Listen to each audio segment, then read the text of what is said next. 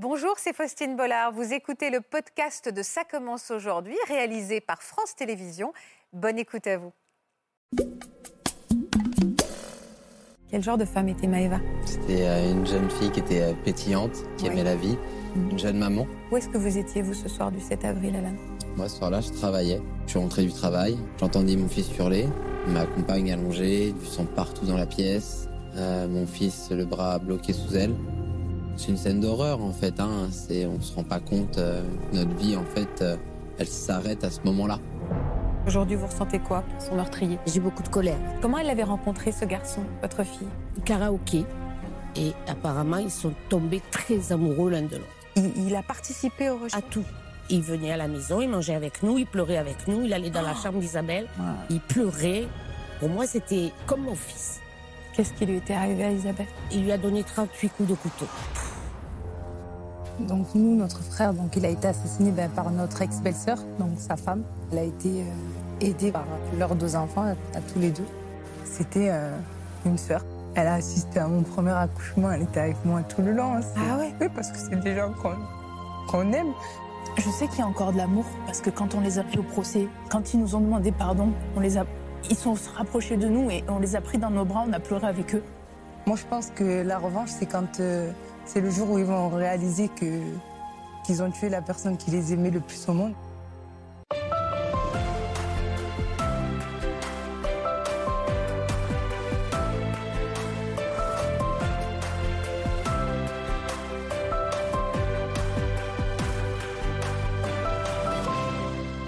Bonjour à tous et bienvenue sur le plateau de Ça commence aujourd'hui et bienvenue pour une semaine spéciale justice. Cet après-midi, Alan, Martine, Anna, Anan et Sarah vont rendre hommage à un proche, un être cher dont ils ont bien connu le meurtrier. C'était un membre de leur famille, une personne de leur entourage en qui ils avaient confiance et qui les a même soutenus dans leur deuil avant d'être finalement démasqués par les enquêteurs. Un jeu de dupes qui a duré plusieurs semaines et qu'ils ont vécu comme une double trahison. Ils vont nous raconter leurs histoires, parfois à peine croyables, vous allez le voir. Bienvenue dans Ça commence aujourd'hui. Merci d'être avec nous.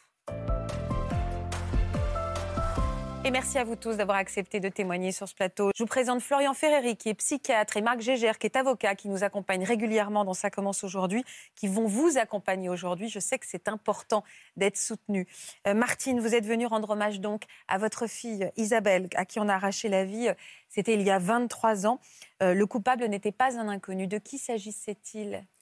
Son petit copain du moment, à 19 ans, euh, les enfants, ils ont des, copains, euh, plusieurs copains, et c'était son copain du moment. Et ce qui est fou dans cette histoire, c'est que cet homme, ce jeune homme, à l'époque, vous a soutenu pendant des mois dans votre douleur. Tout à fait. Il a été très présent? Oui, assez présent. Martine, je voudrais qu'on s'intéresse également maintenant à votre, à votre fille Isabelle. Et avant que vous nous racontiez son histoire, je vous propose de la découvrir à travers ces images que vous nous avez confiées, Martine. Isabelle naît le 5 avril 1979 à Marseille. C'est une petite fille aux beaux yeux bleus, vive et joyeuse, qui fait au fil des ans la fierté de sa maman. Ensemble, mère et fille partagent tout, vacances, confidences et même leur passion pour la randonnée. Jeune fille aux multiples talents, Isabelle adore chanter et entretient une grande complicité avec sa maman. Mais à l'adolescence, son caractère s'affirme. La jeune femme sort beaucoup, commence à avoir quelques relations et un beau jour tombe amoureuse du mauvais garçon.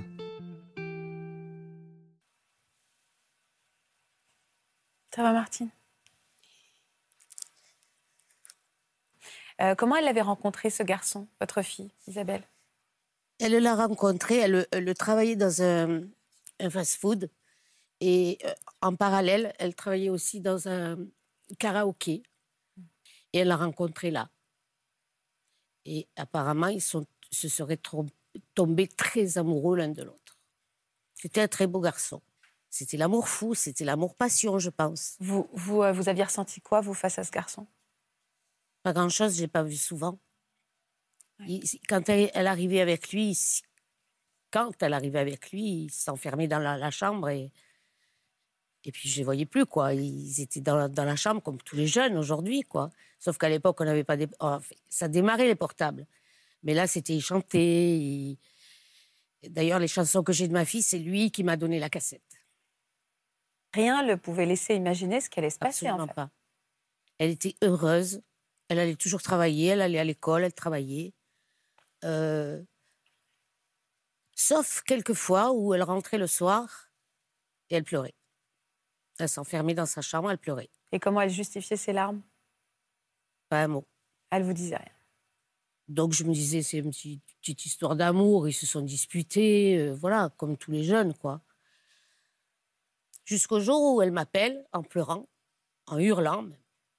Maman, maman, viens me chercher. euh, il a voulu me tuer. Il a voulu m'étrangler. Donc je prends la voiture, je pars en courant, euh, catastrophée. Je dis à mon mari, je vais voir Isabelle, ça va pas, elle pleure. Et elle se trouvait sur un rond-point. euh, elle était là, assise à pleurer, et j'arrive en voiture, et, et je, bon, elle monte dans la voiture, et puis on est resté bien là une demi-heure à discuter. Et elle pleurait, elle pleurait, elle pleurait. Et elle m'a expliqué le, le, le- qu'il s'était disputé, qu'il a voulu l'étrangler. Et, mais, mais sérieusement, si, si sa sœur à lui n'était pas venue pour l'en empêcher, il l'étranglait à ce moment-là. Donc je l'ai ramené à la maison, Et vous l'avez interdit de revoir ce garçon, non? Bien sûr.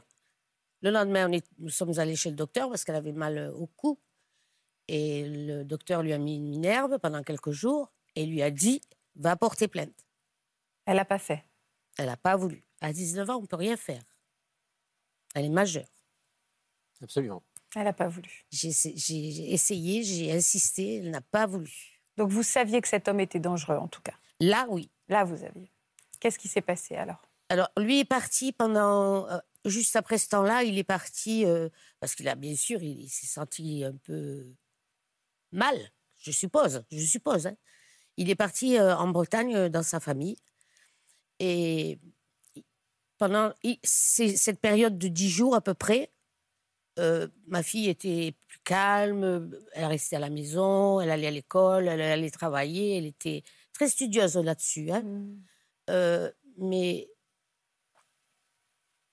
je sentais, je sentais qu'ils avaient un contact téléphonique. Ma fille avait un portable.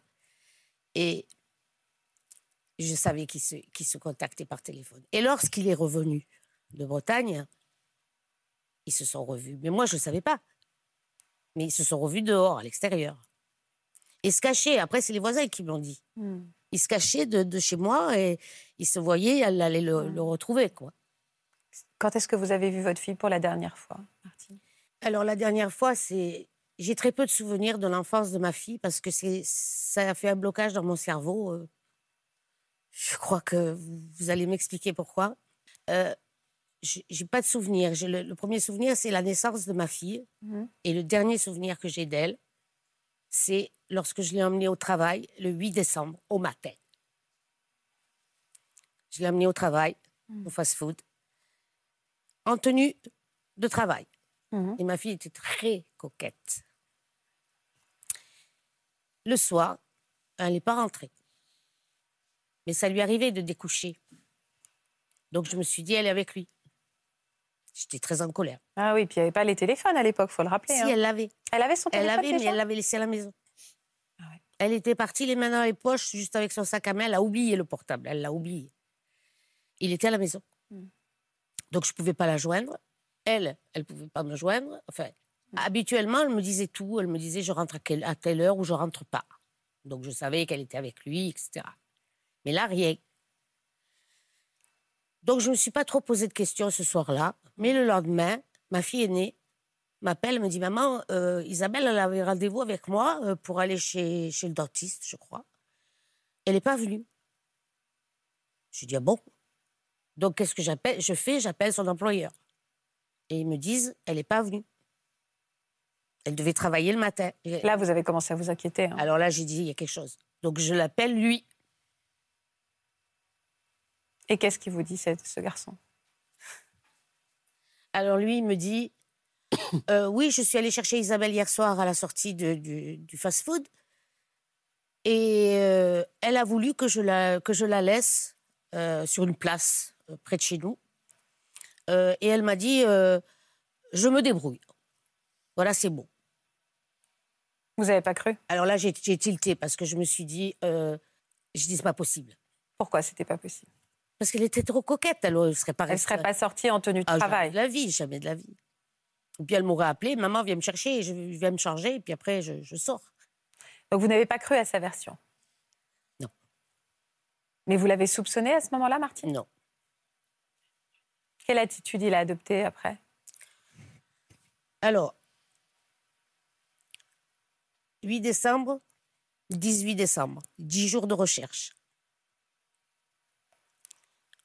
Des jeunes hommes qui passent sur cette digue-là, au bord de mer, trouvent un pied qui dépasse d'un trou. Pompiers arrivent, la police, la PJ, etc. C'était ma fille. Donc là, ça a été. euh, mes souvenirs, là, ils sont deux, deux commissaires de police qui étaient là. Un qui me dit Vous avez une photo de votre fille Et il y avait un joli cadre. Alors je lui dis Voilà, elle est là. Alors il me dit. Et l'autre qui dit Oui, c'est elle. Moi, sur le moment, je comprends rien du tout. hein. Et le premier me dit Est-ce qu'elle avait une médaille autour du cou et qu'est-ce qu'il y avait écrit dessus? J'ai dit Il y avait écrit Isabelle et sa date de naissance. Et c'est là qu'ils m'ont annoncé sa mort. Et là, je me suis effondrée. Bien sûr. Littéralement effondrée. Je tombais par terre. Moi, je voulais voir ma fille à tout prix. Mm. On m'en a empêché. C'est mon seul regret. Mm. J'ai pas vu ma fille. Je voulais y aller. Mais j'avais pas, à ce moment-là, j'avais pas la force. Bien sûr. Je suis une combattante, moi. J'avais pas la force. À ce moment-là, j'avais pas la force. C'était impossible. Qu'est-ce qui lui était arrivé à Isabelle? Elle a pris, il lui a donné 38 coups de couteau sur la digue euh, de la Pointe Rouge à Marseille, en plein mois de décembre. Et il il l'a envoyé dans un trou. Alors, on m'a dit qu'elle n'avait pas souffert, mais je ne sais pas. Je je sais pas. J'ai encore le doute. Parce que je me suis dit peut-être qu'elle était dans le trou, mais encore vivante. Peut-être qu'on aurait pu la sauver. Peut-être. et pendant, et pendant ces dix jours, il a, il, il a participé aux recherches? À tout. Il, il vous, il vous a soutenu? Donc il s'est comporté comme le petit ami en, en chagrin qui cherchait sa compagne. Absolument. Il venait à la maison, il mangeait avec nous, il pleurait avec nous, il allait dans la Oh. chambre d'Isabelle, Ouais. il pleurait. Euh, euh, nous sommes partis un jour à Notre-Dame de la Garde euh, et, et on était devant le parvis, on regardait Marseille et, et, et il a dit, il y avait mon neveu qui était flic, qui était venu, il est flic, il était flic à Paris et à ce moment-là il était là et il le sondait un peu, hein, de loin, mais le sondait. Et il- ce jour-là, il a dit à Notre-Dame-la-Garde, il a dit, mon Dieu, mais où elle est, Isabelle? Où elle est De Notre-Dame-de-la-Garde, on la voit, la digue. Hmm. Jusqu'à quel point c'était un Machiavel, ce mec. Un Machiavel. Machiavélique, manipulateur. Il y a autre chose encore. Mais il n'était pas fou, hein Il a été... euh, Mais il a fini par avouer, Martine, lui Ou il a été confondu Il a, avoué, il a avoué trois mois après, il a avoué. euh, alors, pendant trois mois, il était avec nous, hein, il nous a pas Ah quittés. Moi, je le prenais comme mon fils. Ah, vous êtes attaché à lui parce Ah, que vous oui, ne le oui. connaissez pas bien, mais là, vous avez partagé votre douleur avec lui, donc vous avez fini par vous attacher à ce garçon. Oui, parce qu'il il était souvent là. Il était souvent là. Euh, moi, le soir, je me souviens à ce moment-là, je sais pas pourquoi, j'avais très peur de sortir le soir. Je sortais le chien et j'avais très peur la nuit, qu'il faisait nuit. J'avais très peur d'y aller. Et il venait m'accompagner, il me prenait le bras, il m'accompagnait en sortant pour sortir le chien, etc. C'est fou. Et pour moi, c'était comme mon fils. C'était la dernière personne que ma fille ait vue. Et quand il a avoué, qui l'a fait avouer? Est-ce qu'il y a une. C'est les enquêteurs? Oui, ils l'ont mis en garde à vue plusieurs fois. Alors, ils savaient hein, que c'était lui.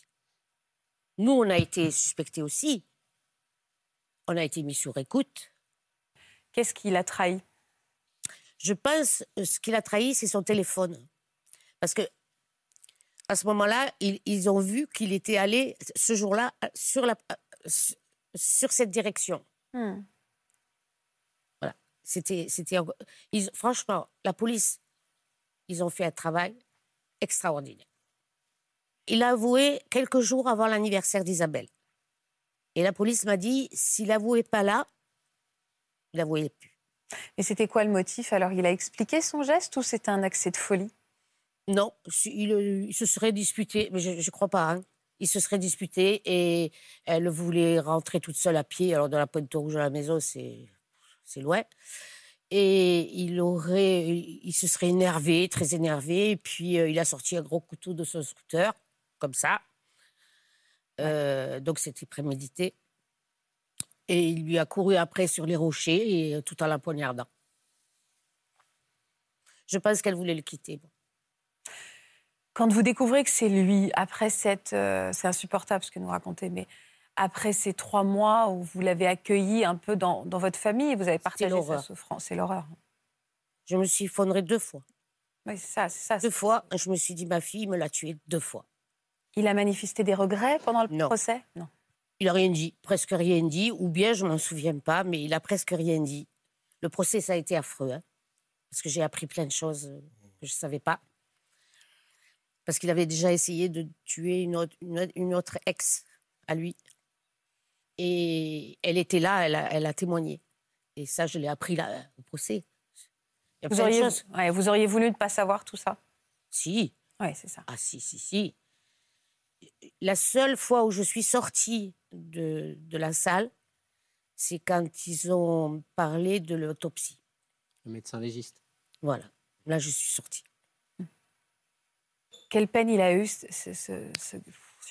Alors, il a une peine de 25 ans pour assassinat. Il en a fait 12 et demi.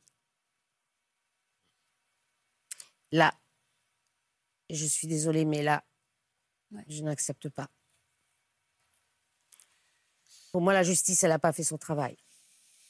Elle a fait son travail par rapport au procès, oui, ok. Euh, mais après, elle a, pas, elle a plus fait son travail parce que nous, les victimes, on n'est rien. On peut rien faire. Marc, euh, juste une chose, pardon de vous, poser cette question. On a fait beaucoup d'émissions depuis la rentrée, on a reçu euh, une ou deux fois des braqueurs. Euh, vous, étiez là aussi, qui ont pris pour 20 ans, de, 20 ans et qui ont fait effectuer ces 20 ans. Moi, dans ma tête, je me dis donc en fait, c'est moins grave de tuer une femme de 36 coups de couteau que de, de braquer des banques, en fait. C'est l'accumulation de peines qui fait qu'on fait 20 ans Alors, plus vous allez être condamné à de nombreuses reprises, et moins vous serez accessible à une libération anticipée, puisque le juge d'application des peines va considérer que vous êtes un peu indécrottable, pardonnez-moi l'expression, mais à partir du moment où vous avez été condamné 6, 7, 8, 9, 10 fois, la onzième fois, quand on vient dire libérez-moi à mi-peine et je vous promets je recommencerai plus, le discours est un peu difficile à passer. Après, on est dans des considérations. C'est ce qui est difficile, c'est de faire la distinction entre les peines prononcées et la gravité des faits qui ont été punis. c'est hein. très compliqué. Mais encore une fois, pour des crimes de sang, il faut que des psychiatres rendent un rapport au terme duquel ils expliquent que la personne n'a plus le caractère de dangerosité qui a fait qu'il a commis les faits à ce moment-là. C'est en fait, on n'examine pas la gravité des faits sur une libération anticipée, mais on examine la capacité de la personne à se réinsérer et à ne pas récidiver. Mais c'est inaudible pour les victimes. Mais bien évidemment, c'est inaudible. C'est inaudible et dans cette situation, alors effectivement, il faudrait voir un peu ce qui s'est passé, mais surtout c'est de la récidive. C'est-à-dire ce qui est demandé au psychiatre, c'est d'apporter un éclairage sur la personnalité, le fonctionnement et éventuellement le risque de, euh, de, récidive. Et le risque de récidive, c'est l'évaluation euh, bah, de l'empathie pour les autres, de l'impulsivité, euh, d'un ensemble d'éléments qui font qu'il y a une imprévisibilité. Et là, dans votre situation, c'est un peu curieux que ces éléments-là euh, n'aient pas été à charge et plutôt de dire que c'était peut-être un irrécupérable, euh, mm. en tout cas au sens de sa personnalité. Mm. C'est pas ce qui a été acté, donc il a peut-être apporté d'autres éléments, un autre modèle explicatif, mais euh, c'est pas le c'est pas le psychiatre qui fait ou le psychologue qui fait la sortie, c'est un collège moi ce qu'il a apporté. Il a apporté parce que j'ai eu des, des, échos, je l'ai suivi, j'ai en centrale, je l'ai suivi quand il était au Beaumet. J'ai suivi, j'avais des connaissances, donc euh, j'ai su tout ce qu'il a pu faire en, en, prison déjà au Beaumet, ce qu'il a pu faire. Et un jour, je suis tombée sur un, maton, comment on dit? Un surveillant pénitentiaire. Un surveillant. C'est mieux. Et il me dit, euh, oui, madame. Et lui, avec lui, j'ai parlé un moment. Il m'a dit, madame, ce jeune, si vous le voyez dans la cour, je vous le garantis, madame, il recommencera. Mm. Alan, vous, vous êtes venu nous parler de Maëva, la mère de votre fils qui a été assassinée par quelqu'un que, que, que vous connaissiez bien, euh, qu'elle connaissait bien évidemment. Qui était cet homme? C'était son ancien beau-père. Votre compagne a donc été assassinée le soir du 7 avril 2012, Alan, par le père de son ex-petite amie. Vous allez donc nous raconter ce qui s'est passé cette nuit-là. Mais d'abord, si vous voulez bien, on va se replonger dans ces images d'archives qui ont été euh, diffusées dans le journal télévisé de l'époque. Regardez. Famille, amis, voisins, ils sont tous venus au tribunal avec un t-shirt en mémoire de Maeva. Les parents de cette jeune fille pétillante, assassinée en 2012, n'attendent pourtant pas grand-chose de ce procès. Maeva, 23 ans, a été retrouvée morte au milieu d'une mare de sang le 8 avril 2012. Le drame s'est produit à Chérence, dans cette petite maison. La jeune femme a été tabassée en pleine nuit d'une douzaine de coups de batte de baseball sous les yeux de son bébé d'un an, retrouvé vivant, un bras coincé sous le corps de sa mère. C'est Alan, le compagnon de Maeva, qui a découvert l'horreur. Aujourd'hui, il sourit, comme pour se protéger, malgré les nombreuses questions. Vous avez vécu l'horreur absolue, Alan, et c'est vrai que quand on, on, vous voit, vous souriez. Vous avez déjà souri à l'époque. Pour quelle raison? Vous voulez nous prouver qu'il est possible d'avancer, ne serait-ce que pour votre fils à tous les deux? Il y a deux manières d'aborder les choses. Euh, soit on peut être dans euh, le déni complet, comme j'ai pu être lors de, de, sa mort. Là, on était au procès, donc euh, quasiment trois ans plus tard. Et c'est plutôt nerveux. C'est plutôt nerveux. Est-ce que vous me parleriez de votre rencontre avec Maëva Vous étiez connue comment? Maëva, du coup, on habitait dans le même village, un petit village du Vexin. Et euh, c'était ma princesse de balle quand j'avais 7 ans. Ah, ça c'est souvenir. Donc, euh, ça remonte à longtemps. Ouais. Et euh, du coup, en, en étant dans, dans, ce même village, en étant à l'école ensemble, les choses faisant que à 16 ans, on est sortis ensemble. Ouais. C'était une amourette de jeunesse. Et euh, cette amourette n'a pas duré vraiment longtemps. D'accord. Mais euh, quelques, euh, quelques années après, on, on s'est mis ensemble quand, quand on avait 19 ans, un peu plus de 19 ans, Ouais. après officiellement. Et, Là, c'était une histoire sérieuse. et là, c'était une histoire sérieuse. C'est entre le premier épisode de cette vie amoureuse à 15 ans et le deuxième à 19 ans qu'elle a eu une relation avec ce, ce- cet homme, c'est ça? Cet homme qui était un, qui était un ami aussi, Oui. un, un ami euh, avec qui euh, on passait beaucoup de temps ensemble et, euh, et à qui euh, elle a passé beaucoup de temps aussi. Donc, ça, combien de temps a duré cette relation euh, de Maëva avec... À 4 ans, d'accord. Vous étiez évidemment au courant et vous étiez dans le même groupe d'amis? On était dans le même groupe d'amis. Ouais, petit village, on se connaît tous. hein, Ah donc, euh, À quel moment il a découvert que finalement, euh, euh, elle était retombée amoureuse de vous? Euh, C'était lui qui, euh, qui l'avait laissé, euh, qui l'avait laissé, qui était reparti en couple avec quelqu'un d'autre. D'accord. Et, euh, et du coup, naturellement, en tout cas, ça s'est fait naturellement que, que nous, on se mette ensemble. D'accord, c'était pas une découverte pour lui. euh. Non. Euh, vous êtes, c'est allé très vite entre vous? Oui, ça allait, ça allait assez vite, exactement.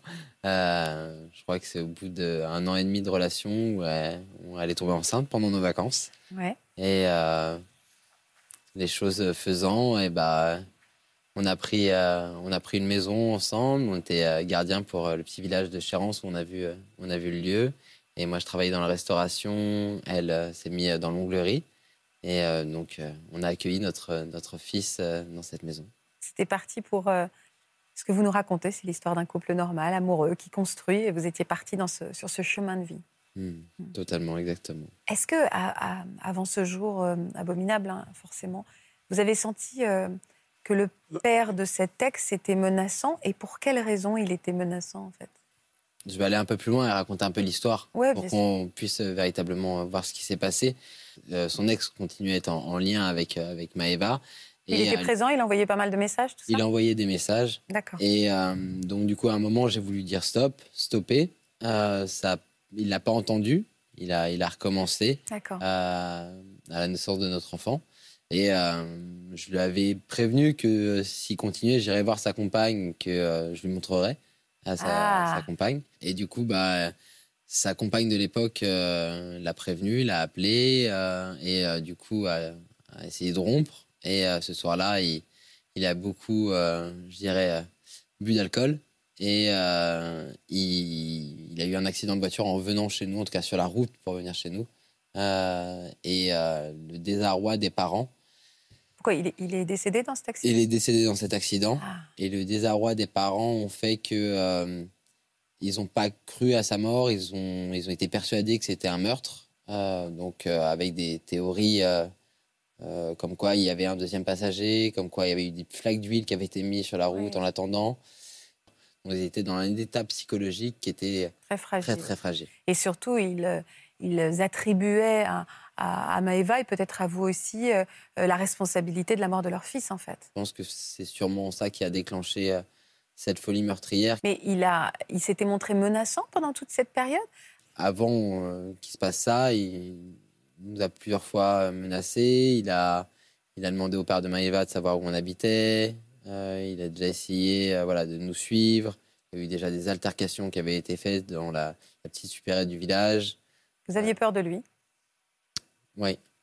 Ouais, ouais, j'avais peur de lui, j'avais une crainte, j'avais un mau- mauvais ressenti. Ah. Maëva aussi, elle avait peur de lui Ouais, Maëva aussi. On avait prévu de déménager euh, quasiment euh, un mois après. On avait pris les clés d'une maison. Voilà, donc c'était, euh, on prévoyait de partir quand même. Où est-ce que vous étiez, vous, ce soir du 7 avril, Alan? Moi, ce soir-là, je travaillais. Qu'est-ce qui s'est passé ce soir-là, Alan? Bah, Ce qui s'est passé, c'est que je suis rentré du travail, qu'il était 2 heures du matin, que euh, en arrivant dans, dans la maison, j'entendis mon fils hurler, que je suis monté rapidement et que j'ai découvert une, scène de crime. Donc, euh, ma compagne allongée, du sang partout dans la pièce, euh, mon fils le bras bloqué sous elle, donc un petit bébé de un an. Et euh, bah, j'ai tout de suite agi, je suis parti prendre le téléphone en bas, appeler les pompiers, mettre le haut-parleur, commencer un massage cardiaque. Et les gens ont attendu les, le, le SAMU. Et, euh, et du coup, j'ai appelé la belle famille, ma famille aussi. Euh, donc ça a été... euh, c'est une scène d'horreur, en fait. Hein. C'est, on ne se rend pas compte. euh, que notre vie, en fait, euh, elle s'arrête à ce moment-là. Vu la scène que vous nous décrivez, euh, vous comprenez tout de suite, vous, qu'il s'agit d'un crime? Sur le moment, absolument pas. Qui a formulé le mot meurtre pour la première fois? C'est Homicide sans faire exprès les gendarmes. C'est sans faire exprès les gendarmes. Ils parlaient entre eux et j'ai écouté. Et euh, ils ont dit que c'était un meurtre. Et là, j'ai réalisé vers 6-7 heures du matin que c'était un meurtre. Comment on fait quand on est évidemment dans un désarroi? Votre fils vous a tenu, hein, j'imagine. Vous étiez battu pour lui, mais pour pas se laisser envahir par la haine, par la vengeance, vous aussi, en fait? Euh, Qu'est-ce qu'on veut vraiment transmettre à son enfant qui a un an? Euh, Qu'est-ce qu'on veut vraiment lui donner tant que sa maman n'est pas là? C'est vraiment la première question que je me suis dit. Ah et ouais, euh, quelle qui force m'a porté pendant, pendant longtemps. Ça veut dire véritablement, euh, c'est de se dire, euh, moi déjà, j'ai pas réussi à pleurer euh, Ah ouais. après ce soir-là pendant, pendant un bout de temps. Ça a été très compliqué. Je me cachais derrière le sourire, c'est beaucoup plus simple. Par les rires parce que c'était nerveux. Et, et, et est-ce qu'on a envie de transmettre un sentiment de vengeance à son enfant? Est-ce qu'on a envie de finir en prison alors que. Que Ouais, vous avez fils, pensé à il- tout ça. hein. À quel moment euh, il va être arrêté, cet homme? Parce que vous avez tout de suite pointé du doigt euh, les menaces dont vous aviez été victime. Donc j'imagine que les- la, la police s'est tout de suite intéressée à lui. On va dire deux mois. Pendant Ouais. deux mois? deux mois, il avait euh, brûlé la batte de baseball. Les enquêteurs avaient d'autres pistes aussi, donc euh, eux, il fallait qu'ils fassent leur travail de vérifier pour être sûr, donc euh, d'éliminer au fur et à mesure euh, les autres pistes. Et, euh, et c'est par des écoutes téléphoniques, en fait. C'est-à-dire que pendant occupé. ces deux mois, où vous avez donc ent- enterré votre compagne, vous, vous aviez la conviction que c'était lui, ça n'était pas prouvé, et lui, il va être présent pendant toutes les étapes du, enfin voilà, l'enterrement, le deuil, euh, présent auprès de la famille de Maëva En tout cas, le père va, en tout cas, il va être présent auprès du père, pas auprès du reste de la famille, parce que le reste de la famille, en tout cas surtout la mère, euh, ressent qu'il y a quelque chose. Et vous, vous, vous, vous vivez comment le fait qu'il soit encore trop près de votre premier cercle, alors que vous, le vous savez au fond de vous que c'est lui qui a tué votre compagne? Il y a un sentiment profond de- d'envie de se venger, euh, déjà parce que quand on sait les choses, euh, mais je suis aussi dans, un, dans une situation euh, psychologique où, où je dois m'occuper de mon fils et que le- la première chose à faire, c'est de m'occuper de mon enfant et que le reste, ça n'a pas vraiment d'importance. Ils se sont sauvés respectivement avec son fils. hein? Complètement. Le, quand, quand quelque chose est comme ça irréel, surréaliste, le concret, le, le quotidien, euh, les aspects pratiques, Oui. euh, Donner à euh, manger, nous, nous à la crèche. nous, nous fait rester euh, au sol, entre guillemets, et permet euh, temporairement euh, d'avancer le temps que les choses se décantent. Le procès a eu lieu combien de temps après? Il a eu lieu en fin 2014. Donc deux ans après. Ouais, un peu plus de deux ans après. Ouais. Ça a été une période qui a été euh, très compliquée parce que moi, je me suis retrouvé quasiment un an après à, partir de la région. Et je pars sur euh, un chemin euh, de pardon. Euh, mais je pense que c'est un pardon qui est en premier lieu pour moi-même, pour avancer. Donc, un pardon du meurtrier euh, de ce qu'il a fait et de bien distancer, pour moi, la, entre l'homme et l'acte. Un acte peut être impardonnable, mais à un humain, on peut pardonner. Et je suis dans ce chemin personnel de dissocier, de faire une vraie dissociation entre les deux. Et ça me permet, en tout cas, à moi, d'avancer plus facilement, Ouais, de, de retrouver le sourire, d'arriver à pleurer euh, la mort de ma compagne, euh, d'accompagner mon fils euh, et de me reconstruire, en fait, pleinement. Mm. Sauf que la période, cette période-là, j'ai j'ai déchanté véritablement pendant le procès, parce que moi, j'arrive, je dirais, en ayant fait une part du chemin, mais en fait pour moi-même, et je me, dans ma tête, je me dis que euh, le meurtrier a fait sa part du, du chemin aussi, et pas du tout, en fait. Et je me retrouve, que je me retrouve devant un homme qui est, euh, qui est arrogant, qui est prétentieux, qui est accusateur, euh, qui pour lui, je, elle est responsable de sa propre mort, je suis responsable de sa mort, et euh, pendant cinq jours de procès, où, où j'ai vraiment un homme qui est, qui est en face de moi qui est infâme. Et, euh, et du coup, là, ça, ça ravive de la colère, ça ravive de l'envie de vengeance. Et c'est aussi de dire, OK, ce travail-là que j'ai fait n'était fait que pour moi-même. Et, euh, c'est de comprendre ce chemin véritablement de pardon. C'est un pardon pour, pour moi. Et, euh, et que bah, ce, ce- ce- cet homme, en fait, en face de moi, c'est un homme qui est meurtri. C'est un homme qui est dans la folie. Et c'est un homme que, à un moment, j'arrive même à, à me dissocier, à me dire, OK, j'ai mis de la, de la pitié euh, pour cet homme-là parce qu'en fait, il ne se rend même pas compte de ce qu'il a fait. Quelle, quelle peine il a eu? Il a eu 20 ans de prison. Avec des remises de peine, euh, il- Là, il va sortir quand ça? Euh, bientôt. Comment vous vivez sa sortie potentielle? Enfin, bientôt. D'une certaine manière, c'est plus mon histoire. C'est C'est vrai, pourquoi c'est plus mon histoire. D'accord. C'est-à-dire que c'est pas. Il a. Il purge la peine qu'il doit, qu'il doit purger, que l'État estime qu'il doit purger. Euh, Moi, aujourd'hui, ce qui est important, c'est d'être auprès de mon fils, de, lui expliquer ce qui s'est passé, de qui était sa maman, euh, et, euh, et de relever plutôt les, les belles choses, le beau. C'est plus mon histoire quand je dis ça, c'est que bien sûr que ça fait partie de moi, ça fait partie de mon histoire, mais je ne peux pas être juge par rapport à ça en tout cas. Ce qu'a dit Alan est très important pour toutes les victimes. Il faudrait que toutes les victimes collatérales l'entendent.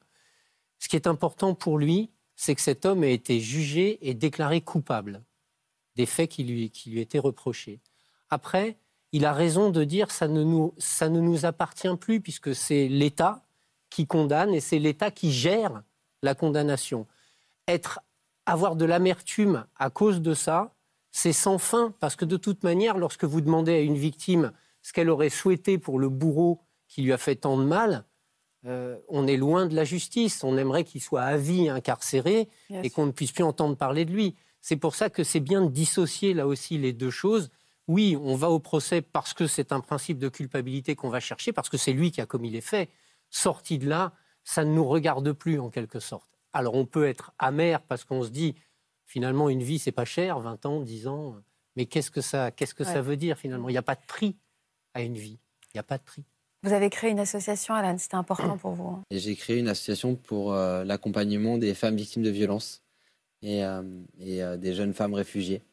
Et on a souhaité créer un, des séjours, des séjours de rupture pour toutes ces femmes qui vivent des violences euh, dans leur vie, beaucoup liées à des violences euh, familiales.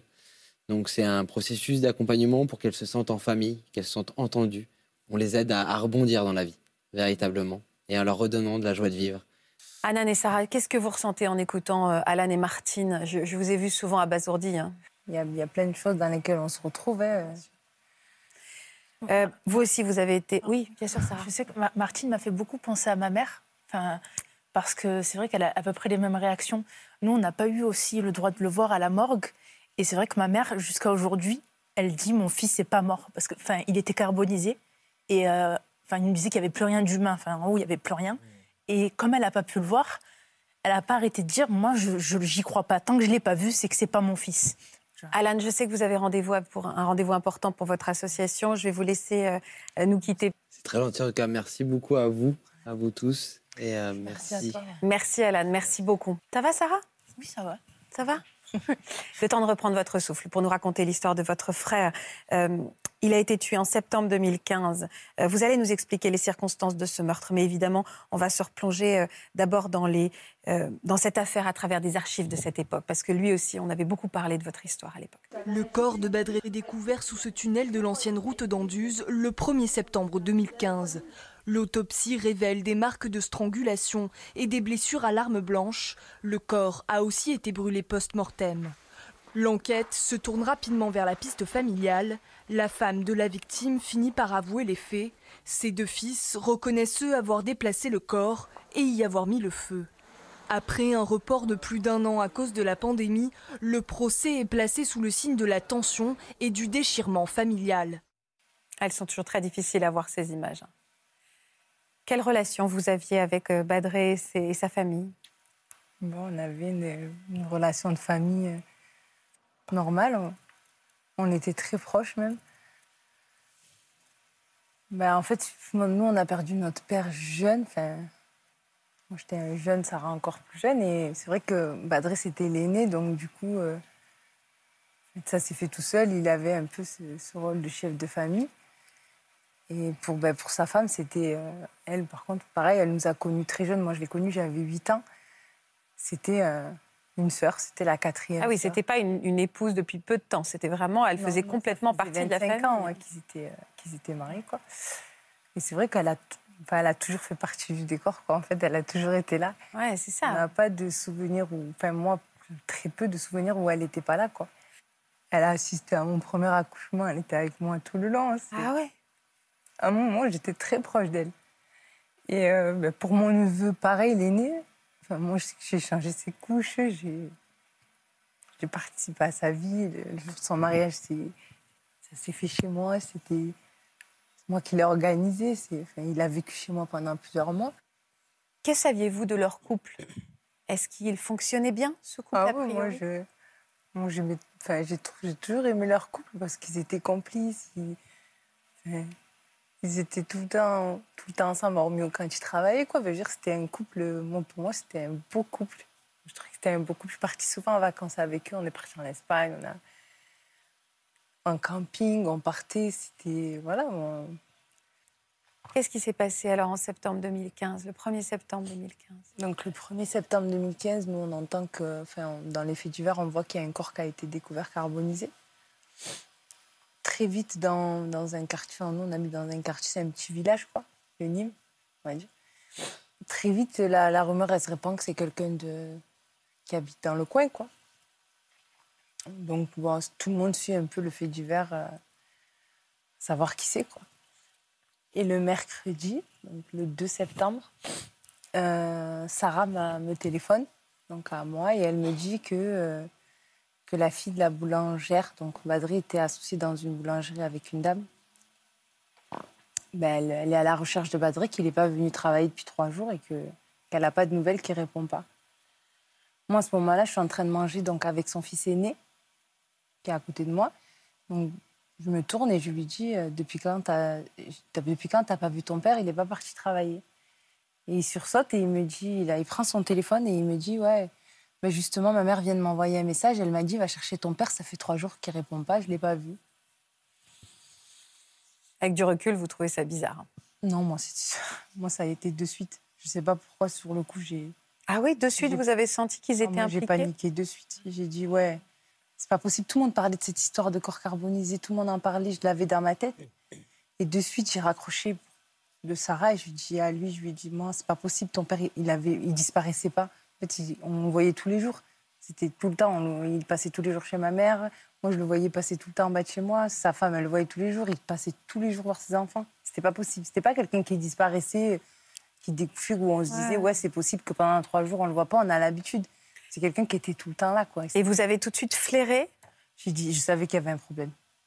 Hier, on a trouvé un corps. Je lui dis, c'est lui. Alors, mon neveu, il me dit, mais t'es folle, pourquoi tu penses de suite à ça et tout? Je lui dis, je sais pas pourquoi j'y pense comme ça, mais il y a quelque chose, c'est pas possible, il disparaît pas. Il est où? Je lui dis, ben, si c'est pas lui, il est où? Vas-y, dis-moi, il est où? Donc, du coup, il a, lui, j'ai vu qu'il commençait à se ronger les ongles, qu'il était pas bien et tout ça et tout. Mais bon, moi, j'ai pris ça plus pour de l'inquiétude pour son père. Ouais. Apparemment, c'était autre chose. Et du coup, ben, j'ai appelé le commissariat de police en leur demandant s'ils savaient où était mon frère. S'il y avait... Je leur ai dit qu'on s'inquiétait, que ça faisait trois jours qu'on personne ne l'avait vu. Et euh, donc le, policier me demande euh, pourquoi je suis angoissée. Je lui dis, je lui dis ben, je sais pas, mon frère il a disparu, on a retrouvé un corps. euh, je sais pas, je, je, le sens pas. Et là, il me dit, ben, on va vous rappeler. Et là, le commissariat me rappelle et elle me, elle me demande donc comment il est euh, physiquement. Donc je le décris et elle me demande euh, si, s'il a subi une, intervention chirurgicale. Et donc lui, il avait, la, gastrique. Donc je lui donne ben, cette précision, je lui dis qu'il a, a subi, euh, qu'il a un anneau gastrique. Et là, elle me dit de, de venir au commissariat. Et là, en fait, ben, là, c'est... Voilà, je me suis mis à hurler. Et puis après, donc, il y avait ben, son fils aîné qui est venu. On est parti, Sarah, lui et moi, donc au commissariat. Lui, sur la route, il s'est mis à vomir. Il n'arrêtait pas de vomir. Il vomissait tout le long. On s'est rendu compte quand on a vu qu'il vomissait, parce qu'on on hurlait chacune, elle pensait à, à sa douleur. On s'est rendu compte qu'en fait, on avait son fils dans la voiture, on s'est arrêté, on l'a pris dans nos bras, on lui a dit Je suis désolée, c'est ton père. On a commencé à avoir de la peine pour lui, parce qu'on s'est trou- on trouvait qu'on enfin, on, s'est on s'est carrément senti égoïste. Donc, bon, on est arrivé au commissariat et, euh, et là, ben, ils nous ont confirmé qu'il y avait 99% de chances que ça soit lui. À quel moment vous avez soupçonné euh, sa femme? Le lendemain.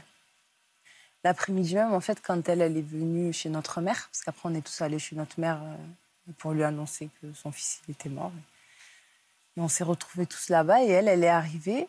Donc elle est restée avec nous euh, quelques, enfin, un moment. Ensuite, la PJ est arrivée et euh, ils avaient besoin d'un- vêtement ou de quelque chose qui appartenait à notre frère pour faire une comparaison ADN.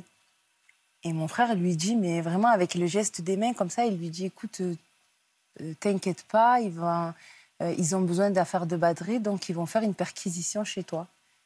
Quand il me dit le mot perquisition, elle fait un malaise. Elle tombe dans les pommes. Ah ouais? Ouais. Et là, on voit le policier qui lui met des, des- des petites euh, tapes dans le visage, qui essaye de la réveiller. Ça m'a perturbée parce que j'ai dit à mon grand frère, j'ai dit, tu lui annonces que son mari il est mort, tu lui dis qu'il a été carbonisé, elle réagit pas. Par contre, tu lui dis perquisition, elle tombe dans les pommes.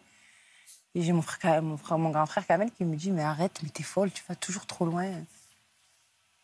Après, c'était pas, je la, là, je, la soupçonnais pas, mais je trouvais ça bizarre, quoi. Ça m'a pas plu. Ça m'a pas plu. ce truc-là, il m'a. Et le lendemain, le matin, on cherchait, on voulait savoir comment il était habillé, en fait. Je sais pas pourquoi, on était obsédés par ça.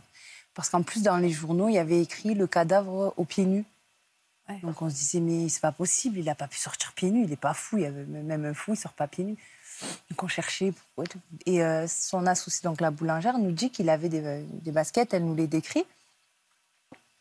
Et quand on rentre euh, ben, chez, chez ma mère, ma mère, euh, on lui dit, on lui dit, ouais, maman, il n'était pas pieds nus la dernière fois que, que l'a vu. Tout le monde nous dit qu'il avait des baskets comme ça, comme ça.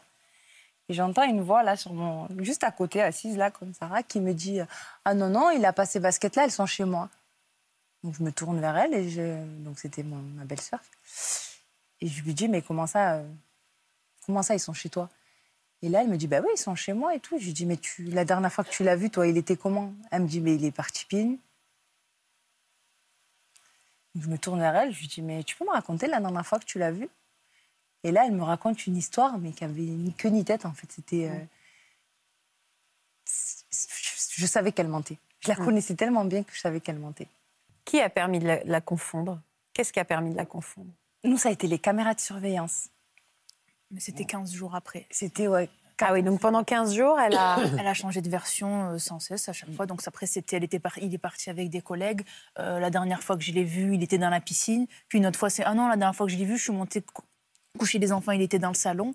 Et en fait, à chaque fois, elle changeait de version, de version. Elle savait pas quand est-ce qu'elle avait vu. Et nous, on Et, faisait euh, exprès de lui faire répéter à chaque fois, de lui poser la question. Mais c'est quand que tu l'as vu Mais la dernière fois que tu l'as vu.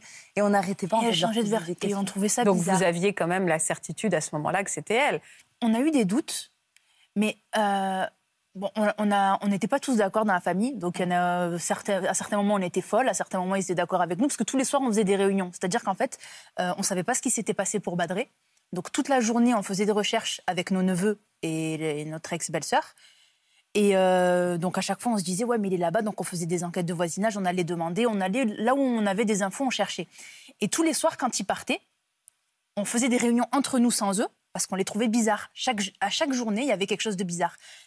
Aujourd'hui, elle nous a dit ça. T'as vu, la, l'année dernière, la dernière fois, ils nous ont dit ça. Euh, T'as vu, il a paniqué quand on a parlé de ça. Faut qu'on aille voir là-bas. Que. Et en fait, on les trouvait bizarres, mais quand même, à chaque fois, on s'arrêtait. On se disait, mais quand même, on va trop loin. C'est fou. Non, mais qu'est-ce qu'on fait? Ça se trouve, Ouais. on, on est en train de divaguer. C'est en train de nous rendre fous. Et alors vous me parliez des, caméras de surveillance. Alors, en fait, pendant, on est, on est retourné dans le voisinage et euh, on a réussi à avoir la voisine qui avait euh, des caméras. Elle avait des caméras de surveillance qui prenaient le- l'en- l'entrée de chez notre frère. Donc, euh, on a, elle, a, elle a bien voulu qu'on les visionne. Donc, on a tout visionné du dimanche jusqu'au mardi matin pour savoir si euh, vraiment il était euh, parti avec quelqu'un, il est parti tout seul, comment, parce qu'on n'arrivait pas à savoir ou du coup. pas ouais, d'accord. Et en fait, il est, jamais, il est sorti dans le coffre. Il n'est jamais sorti sur ses deux pieds. C'est-à-dire que vous l'avez vu sortir le corps dimanche, Il est venu dimanche euh, pour le barbecue. Donc on le voit qu'à un moment, dimanche dans la journée, il ressort euh, pour chercher des brindilles avec les deux petits. Donc il rentre. On le voit à un moment qu'il arrose son jardin, tout ça. Mais euh, après, les, les- donc le fils l'aîné sa femme, ils repartent. Mais lui, il sort jamais. Entre-temps, euh, juste après qu'ils qu'ils partent, le, le néné et tout, on voit, les- les- on voit le, le jeune, donc nos neveux, le, jeune, il rentre avec un bidon d'essence. Donc à ce moment-là, donc son père n'est pas encore censé être mort.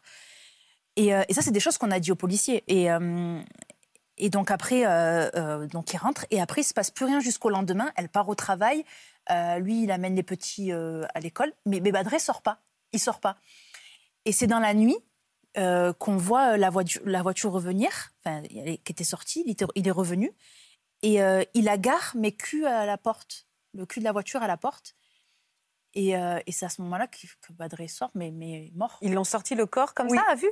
Ben, En face de la caméra. en fait, ils savaient- je pense qu'ils n'ont pas pensé à la caméra. Je- Non, mais il était comme ça. C'est-à-dire qu'il sort, il sort son Ils le corps. traînent euh, sur une Ben, ils couverture. le traînent, mais ils n'ont le pas long. réussi. euh, le, le Non, mais comme dans, comme dans un film. C'est-à-dire qu'ils l'ont même pas euh, caché. Quoi. Ah non, non, non. Ah ben ils non, sortent parce son sont corps. chez eux. ils Ben non, parce qu'en fait, si vous voulez, la caméra, elle est sur un premier étage. Eux, s'ils ont leur mur. Et Donc- vous, vous découvrez ces images. Mais Ouais. quelle violence infinie. Et on était, euh, ben, les voisines aussi, elles étaient terrorisées. Elles nous disaient, mais c'est le coffre, c'est le corps qu'ils sont en train de mettre dans la voiture. Elles étaient en train de crier, elles étaient en panique. Elle les a calmés, on leur dit arrêtez de crier, s'il vous plaît, parce que nous, on, était, on savait qu'elle était en face, qu'il fallait pas qu'ils les Mais alors, du coup, vous avez donné ces images à la police et elle a pu être confondue. oui. Qu'est-ce qui s'est passé Alors, pourquoi elle a assassiné? Qu'est-ce qui s'est passé, en fait, dans cette nuit folle aussi? Alors, pendant que la police nous a dit de, de, bah, que du coup, bon, ils ont pris les caméras, ils nous ont dit qu'il y avait une enquête, que bah, du coup, elle allait f- être redirigée vers eux, puisque maintenant on savait que c'était eux. Et ils nous ont dit de ne de, pas montrer qu'on savait que c'était eux, c'est-à-dire de ne pas dire euh, qu'on savait. Donc, ils nous ont demandé de. Donc, do- donc d'avoir les mêmes, la même attitude que. Poker face, rien, de rien. C'est-à-dire que l'image était là. Enfin, cette image ne leur suffisait pas. Ah si, si, mais il fallait Si, une suffisait. expertise officielle. Mais Il il fallait fallait que, les- que ça soit un expert qui, qui re- regarde Mais les, les pendant combien de temps vous a demandé de pas dire alors? Ben, On les a déposés le 16 septembre. Ils ont Ils été arrêtés le le 5 octobre. Et pendant ce laps de temps, 15 jours. il fallait faire, il fallait faire comme si on ne savait rien. Je ne sais même pas comment on a fait. À plusieurs reprises, je sais qu'on s'est, en fait, on s'est relayé. À chaque fois qu'il y en a un qui, était sur le point de, Craquer. de, de- de craquer et lui dire, on sait que c'est vous. Enfin, on sait que c'est vous. Il y en avait toujours un pour lui dire, allez sors, va prendre l'air. Et on se relayait. Mais c'était horrible. Je sais même pas comment on a fait. Je sais pas. Je sais pas. Sachant qu'ils Et tout le monde savait dans votre famille, mais Ah eux, bah, ils savaient pas que vous saviez. On savait. Voilà. Et il y avait qui? Pourquoi vous dites vous? Il y avait qui? Qu'est-ce qui était impliqué en fait? Ben, Ben, notre mère. frères et notre On sœur, est six. Non, non, je parlais de dans le meurtre de Les votre auteurs. frère. Qui sont les auteurs? Euh, La mère et les deux fils. Ils avaient quel âge ces deux garçons? À l'époque des 20 ans et faits, 20 ans 25 et ans. 25 ans. Et que- quel motif, pardon, mais pourquoi elle a tué son mari? Alors, il semblerait qu'il y aurait eu des violences. Chose dont on ne croit pas, on n'y croit pas une seconde.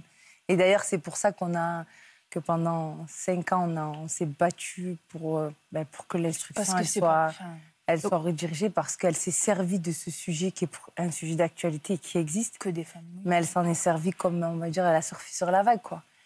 Elle a été condamnée bien. pour meurtre. Meurtre, ouais.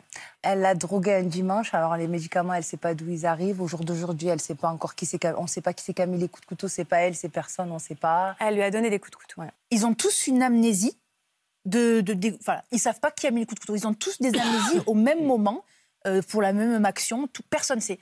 Personne sait d'où vient ce couteau, qui les a mis. euh, personne n'a vu de sang. Personne sait. Aujourd'hui, ils ont pas aujourd'hui, on ne sait toujours pas parce que Vous savez Ils toujours avaient- pas ce qui est arrivé avec votre non, frère. parce que tous, personne se rappelait. Et les enfants ont été acquittés? Ils ont Ils été ont été acquittés. acquittés, malgré qu'ils pour- aient avoué en pleine euh, aux assises, ils ont avoué qu'ils avaient transporté le corps, qu'ils l'avaient carbonisé. Nous, on a démontré certaines choses, elles n'ont pas été retenues. Ouais. L'aîné, son téléphone a borné le matin, le lundi matin, là où son père a été carbonisé le, le soir même. Enfin, c'est des choses. Ah, pardon, Qui ont pas été alors moi j'ai du compte. mal à comprendre. J'ai même du mal. je- pardon, Me excusez-moi doute. Sarah, mais j'ai du mal à comprendre qu'on puisse acquitter. Là, on parle de faits, on parle même pas d'intuition. C'est-à-dire euh, juste, oui, on a participé à carboniser un Ils corps, un téléphone borné, et on est acquitté. Ils n'ont pas été Alors, poursuivis. Ça n'a même pas été. Enfin, c'est forcément plus compliqué que ça, évidemment, mais Juste, comment juste- même c'est possible en fait J'ai pas assisté au procès, j'ai pas eu accès au dossier, donc je vais vous donner des hypothèses. L'une aurait dû être mise en examen pour meurtre, et les deux autres auraient dû être mis en examen pour maquillage de scène de crime, recel de Recel cadavre, enfin, cadavre, euh, tout ce qui est postérieur à la mort. Et en fait, ils ont été tous les trois mis en examen pour assassinat. Les deux ont bénéficié d'un acquittement, mais l'avocat général, c'est-à-dire celui qui représente la société pen- pendant le procès de cour d'assises, aurait très bien pu dire ne les condamnez pas pour assassinat, mais condamnez- condamnez-les pour maquillage de scène de crime, recel de cadavre, etc. Parfois, la justice, elle, elle veut cibler celui qui a, qui a, qui a Ah ouais, mais vraiment. ouais, ouais. Euh, Aujourd'hui, vous ressentez quoi en fait? Elle est en prison, cette femme?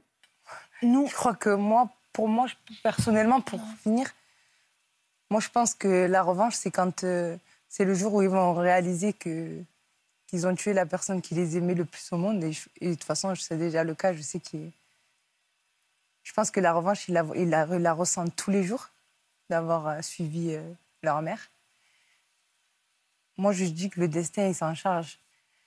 Moi, je, moi, je me suis sentie trahie parce que c'était des personnes en qui j'avais confiance. Et je suis euh, déçue. Enfin, il y, en a, il y en a tellement des sentiments.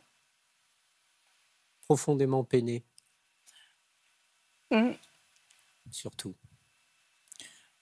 Oui, parce que c'est des gens qu'on aime.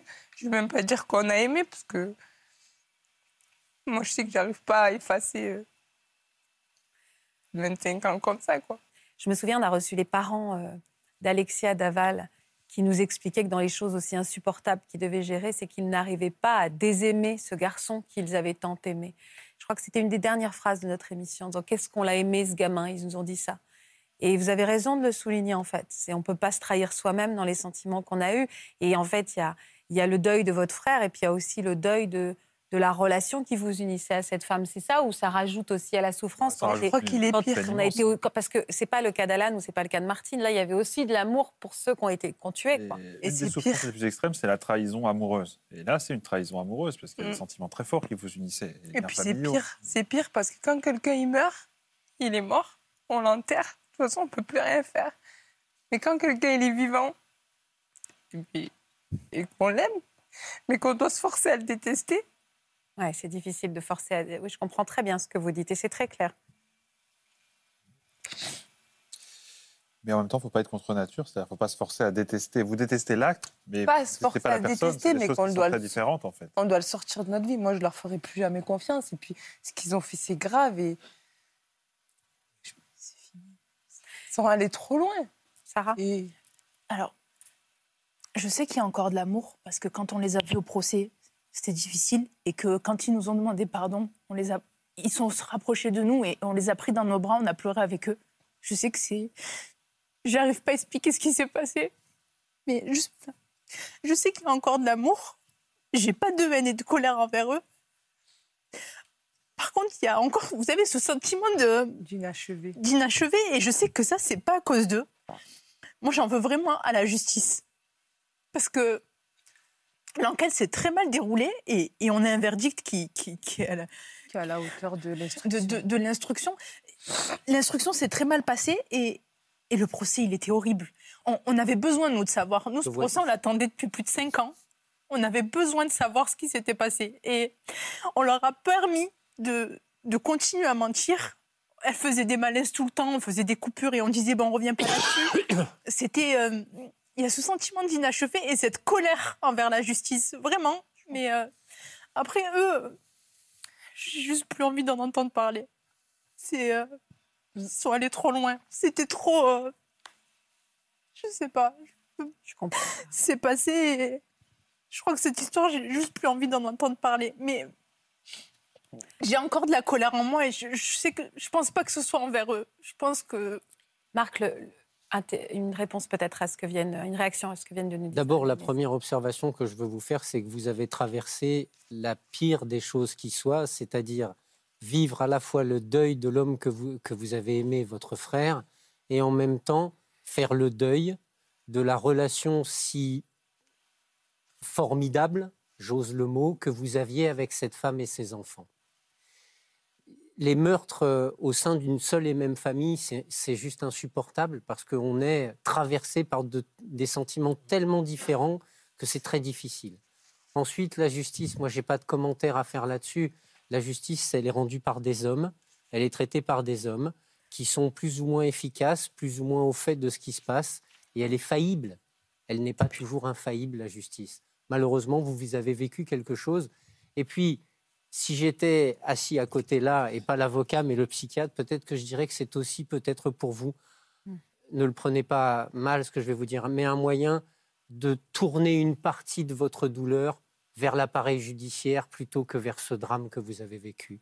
Et voilà. On va s'arrêter là. Merci beaucoup en tout cas d'avoir été sur ce plateau. J'espère que parler, ça fait du bien et qu'on délivre aussi ces vérités, qu'on s'en, on s'en déleste également. Merci Martine. Merci à tous les deux de nous avoir accompagnés. Euh, merci à vous tous d'être fidèles à France 2. Je vous souhaite de passer une belle après-midi. Restez avec nous, on se retrouve dans un instant. Et puis demain à 13h50 pour un nouvel inédit. Merci d'accompagner tous les jours au mieux nos invités. On y est très sensibles. À demain. Vous aussi venez témoigner dans Ça commence aujourd'hui. Vous avez été victime de viol ou d'attouchement commis par un médecin ou un professionnel de santé. Après avoir dénoncé le médecin qui a abusé de vous, vous avez découvert que vous n'étiez pas la seule victime. Ensemble, vous l'avez fait condamner. Pour une autre émission, vous vous êtes lié d'amitié avec un jeune qui vit dans la rue et vous remuez ciel et terre pour l'aider à s'en sortir. Si vous êtes concerné, laissez-nous vos coordonnées au 01 53 84 30 99 par mail ou sur le Facebook de l'émission.